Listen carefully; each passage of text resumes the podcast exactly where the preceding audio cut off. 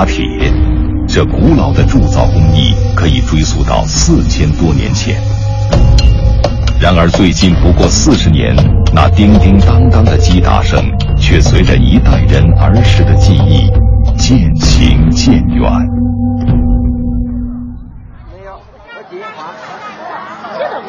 河北沧县结地镇迎来了旭日，赶集的人让平日里冷清的大街热闹起来。可戴景波老爷子的铁匠铺还是冷冷清清。我干打铁这行哈，已经干了五十年了。这行啊，面临着要失传，很多年轻人呢都不愿想了。这活又脏又累，还不赚钱。铺子不大。墙上挂着打成的叉子、锄头、菜刀，地上横七竖八的堆着工具和毛铁。戴景波和女婿曹大春正小锤点、大锤敲，锻打一块通红的毛铁。不一会儿，由红变青的铁块，在戴景波微眯的眸光中映出了斧头的模样。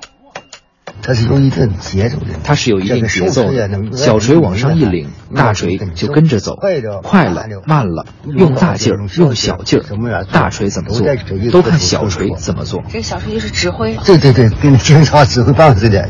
这个指挥棒也不是谁都能指挥吧？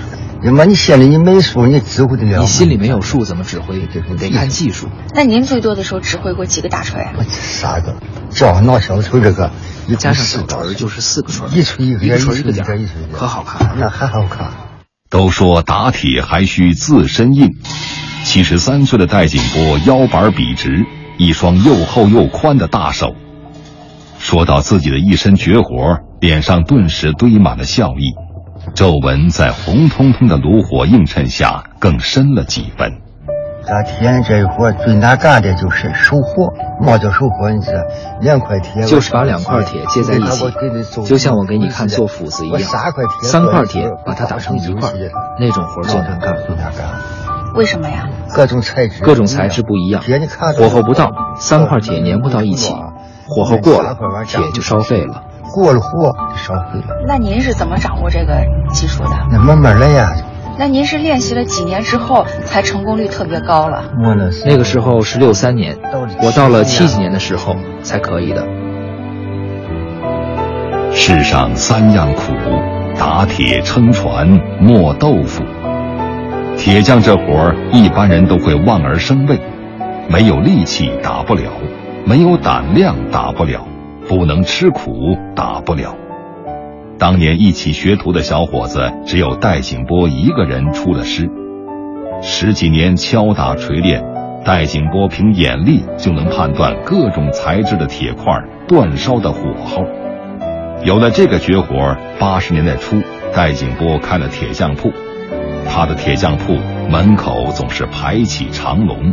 那时候是活太多了，这活你黑白干都干不完，越干越心生厌。活多。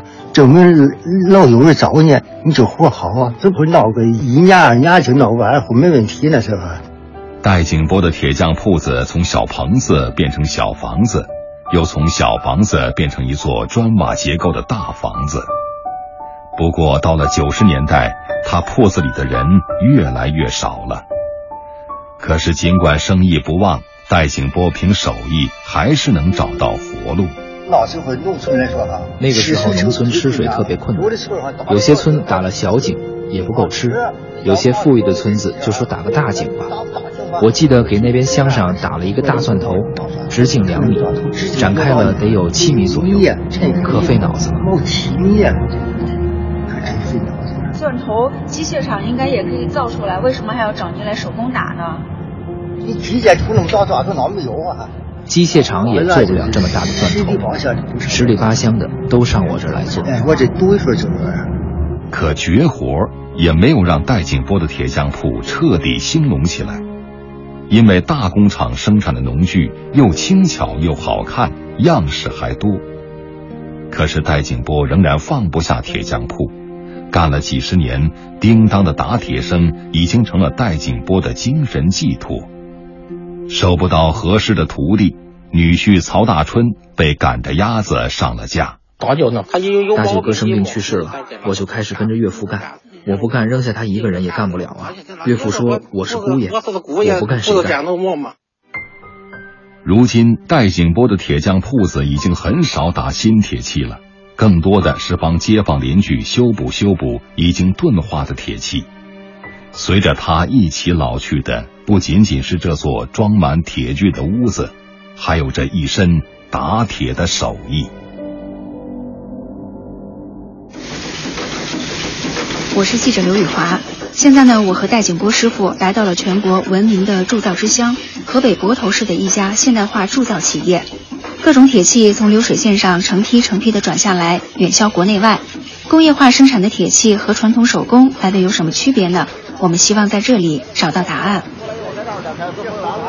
在公司负责人的陪同下，我们从生产线的最开始一直走到产品下线。制呢是制造出来的，而不是加压出来的。戴师傅呢，全程都带着好奇和审视的目光四处张望，连粉刷在墙上的标语都不错过。嗯，这差这个差异太大了。现在太好了，那个流水作业又省人工，效率又高，太好了。那您觉得现在工业生产都这么好了，咱手工打铁还需不需要？我看这玩意儿还真还离不了，还有这离不了咱手工打铁是吧？那为什么呢？你看，只要布那个夹子，就像剪布用的剪子。人工打出来的做这个还是好用，好用。那你打心眼里还希不希望能收徒弟把手艺传下去？我把我姑爷教出来就行了。戴师傅将传承的希望落在了女婿曹大春的身上，而曹大春这个敦厚的庄稼汉心里也有自己的想法。我先坚持给岳父干着，他要不干了，我也就不干了。我去给人家看看门啥的。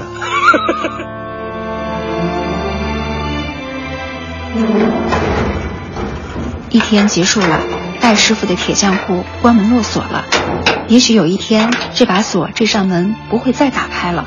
交响乐般的打铁声将成为让人们追忆的绝响，穿越千年的打铁技艺终将隐匿在时光的另一头。